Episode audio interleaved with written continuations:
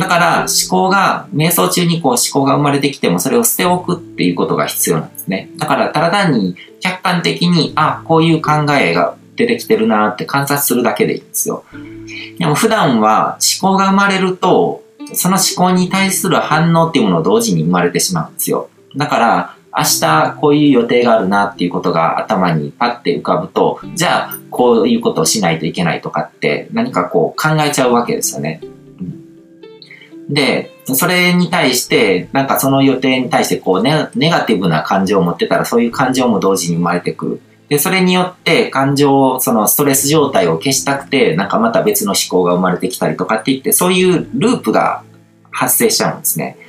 うん、で、そういう風になっていくと、こう、思考してるレベルの、そういう、こう、小手先の思考って言ってもいいと思うんですけど、こう、抽象度の低いレベルのこう思考を生み出してる自分っていうのに、こう、臨場感が移行しちゃうんですよ。だからそっち側が自分っていう風になっちゃうと。で、そうじゃなくて、あの、思考を生み出してる意識レベルの自分とは別に、この思考を外から観察してる一段上の意識レベルの自分がいるっていうことに、まずは気づくっていうことが、あの、一、次の瞑想の二つ目のステップですね。まず、こう、世界と、こう、リンクしてるっていうことを感じる。で、さらに、その思考とか反応とかを生み出してる自分が背景に存在してるっていうことに気づく。からマインドとか思考っていうものをこう生み出してる自分よりも上位の存在、思考を観察することのできる自分の存在に気づくこと。それが、あの、いわゆる瞑想状態っていうふうに僕は、あの、定義してるんですね。で、それを自己の本質に気づいてる状態。うんだから何かこう心配事があったりとかして、こう、だからその人の置かれてる状況によっていろいろこう思考が捕まってるものとかこう関心事っていうのあるわけですよね。で、そのことを考えてる、あれこれ心配して考えてるのは本当の自分ではないわけですよね。その状況がそうさせてるだけであって、で、自分の存在の本質っていうものはそういうそういった生まれてくる思考とかを観察することのできる、より上位にいる存在なわけですよね。で、それに気づくっていうのが、気づいてる状態っていうのが瞑想状態なわけですね。で、それは 思考とか感情とかによって加工されてない、こう、本質的な部分の自分の存在なわけですね。で、普通に日常生活を送る中で、この自己の本質に気づいて生きてる人っていうのは、すごく少ないですね。だから感情とか思考の奴隷になって生きてることにすら気づいてないんですよ。うんで、外界からの刺激とか、自分の生きてる世の中で起こってることとか、起こってることですらなく、こう、例えば新聞のニュースを見たりとか、テレビのニュースとかを見て、自分の現実として受け取ってることじゃないのに、そういう情報を受け取ることで、それにすごすごく安易に反応してしまったりとか、自分のこう、そういうものに影響されて、自分の意思を離れたところで人生の選択を行っている状態で多くの人は生きてるんですね。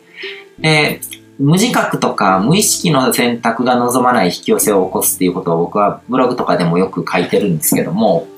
あの、大体望まないような現実を受け取るっていうのは過去のどこかの時点で無意識のうちにそういう選択をしてしまってる。だから何か事故に遭うとか、何かこう、天才に会ってしまうっていうことも遡ってみれば、そこに住むっていうことをなんとなく選択した自分、そこに身を置くっていうことをあんまりこう自覚することもなく選択した自分っていうのがどこかにいるんですよ。で、そういう無意識無自覚な選択っていうものが増えていくと、あの、運命とかそういうコントロールできないものによって自分の人生に起こることが決められてるみたいな信念に育っていくわけですよね。でも、実際、こう、自己の本質に気づいて、こう、ゼロに戻ることができて、で、そこで改めて、あの、フラットに、こう、物事を見て選んでいくことができるっていう人間に変われば、あの、自分の意思っていうものが必ず反映されてくるようになるんですね。だからそれが引き寄せの成功っていうふうに言うこともできるし、うん。だから、自己の本質に気づいてない状態で生きてて、その、その状態で毎週の選択を送るっていうことをすると、運命の奴隷みたいな感じのものになっていくと。自分の、こう、本当に選びたいものを選べてない人生。でも、瞑想によって、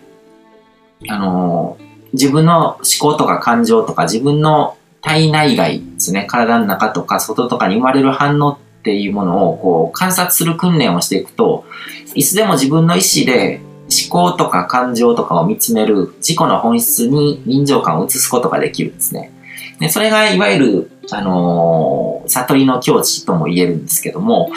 だから瞑想の訓練して、こう、自分の干渉意識というか、こう、自己の本質ですよね。こう、思考とかを見つめる自分っていうものが、どういう状態なのかっていうことをトレーニングして慣れておくと、そこに臨場感が持てるようになっていくと、普段の生活の中でもその状態にパッと戻れるようになるんですよ。うん、だから感情とかあの思考とかに突き動かされて、あのー、行動してしまうことがないようになっていく。で、えっ、ー、と、スピリチュアルとか宗教の中で出てくる、あのー、いわゆる神秘体験ですよね。瞑想中に何か光が見えたりとか、何かこう、すごい、あの、天使に出会ったりとか、そういう何か声が聞こえたりとか、そういうものとかっていうのは、まあ、あの、脳内麻薬とかの生み出す、あの、幻想で、あの、瞑想とか、こう、ひたすらこう入っていくと、集中集中力がすごく発揮されている状態なので、その脳内麻薬、脳内物質、神経伝達物質というものが出てくるんですね。で、それに寄ってしまうと、そういうものが見えたりとかして、それは瞑想の本質とは違うんですよね。うん。だからそういうものこそ、そういうものを求めて瞑想するっていうんじゃなくて、自己の本質に気づいて、あの、ゼロに戻ってこれるっていう状態を作り出すために瞑想があるんですね。なんかそういう神秘体験っていうのは実はドラッグとかお酒とかそういったものでも生み出せてしまうんですよ。単にハイになってるだけなんですね、トリックして。うん、で、本当の悟りの境地っていうのは、高揚感もなければ快感とか快楽とかもなくて、限りなくゼロでこうフラットに近い状態ですよ。物事をを何のこう主観とかこう、そういうものを交えずに、起こることを起こるままに、何の感情も交えずに観察できる状態ですね。うん、で、まあ、スピーチャルの中で言われてるような、こう、この世が幻想であることに気づくっていうのもちょっとニュアンスが違うと思ってて、それは、あのー、空眼思想とかに行っちゃって、こう、瞑想とかそういうものとかに対して、こう、変な幻想を持っちゃってる状態だと僕は思うんですね。で、実際は、こう、スピリチュアルとか、こう、オカルトなものでもなく、まあ、ファンタジー的なものでもなく、徹底的に現実的になってる感覚なんです。もう現実として起こってることをありのままに観察してる。だからそこにこう、ファンタジー要素とかま、全くないわけですよね。うん。で、思考によって加工された妄想的な世界じゃなくて、自分が身を置いてる物理世界、現実世界にしっかりと臨場感を持つっていうことなんですね。で、実はこの、どの世界に臨場感を持つのかを選択するっていうことがすごく重要で、あの、どういうんでしょう。こう、瞑想っていうと、どっちかというと、現実世界を離れて変なとこにこう、臨場感を持つっていうことを瞑想って捉える人がいると思うんですけども、逆なんですよ。多くの人は思考の世界とか心配事とかそういう現実のありのままの現実に起こってないことにとらわれて生きてるんですよ。だから、今ここで起こってることとか、こう、受け取ってるものとか、そういうものとかに気づいてない状態で、むしろ逆にこのありのままの現実世界、自分が身を置いてる今ここに臨場感を持つっていうことが瞑想によって実現できることなんですね。